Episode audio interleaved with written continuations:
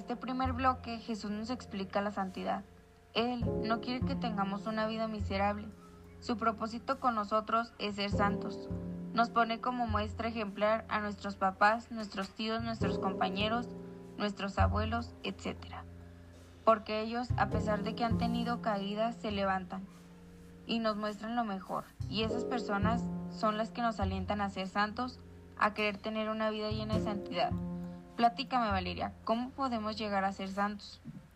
¿Cómo te cuento si hay muchas cosas? Los que podemos llegar a ser santos no siempre tenemos que estar en constante oración. No siempre va a ser eso. Hay más cosas con las que podemos llegar a ser santos.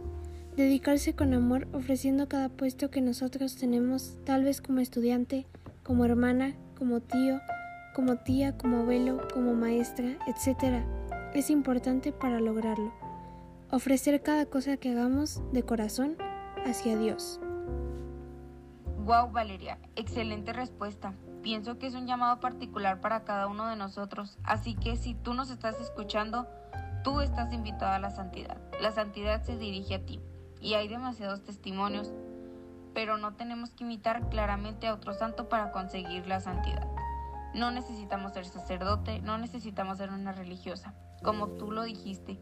Hay que hacer todo de corazón. Oye, hablando de esto, te cuento que hay un proceso para poder llegar a ser santos. Se le llama beatificación. ¿Beatificación? Pero cuéntame, ¿qué es eso de beatificación? ¿Cómo se hace o qué es? Te explico.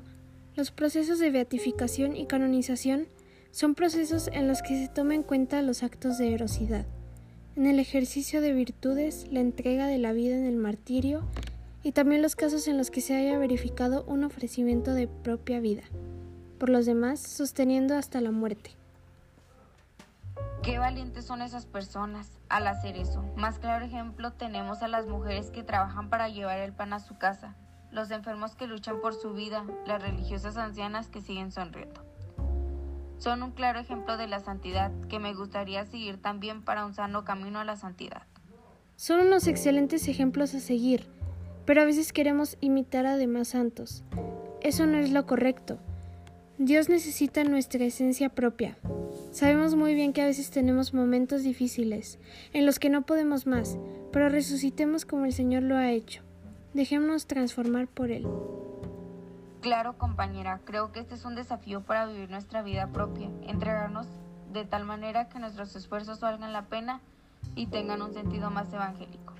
A todos nos hace falta un espíritu de santidad y aunque parezca imposible, todos podremos lograrlo con esfuerzo y con dedicación.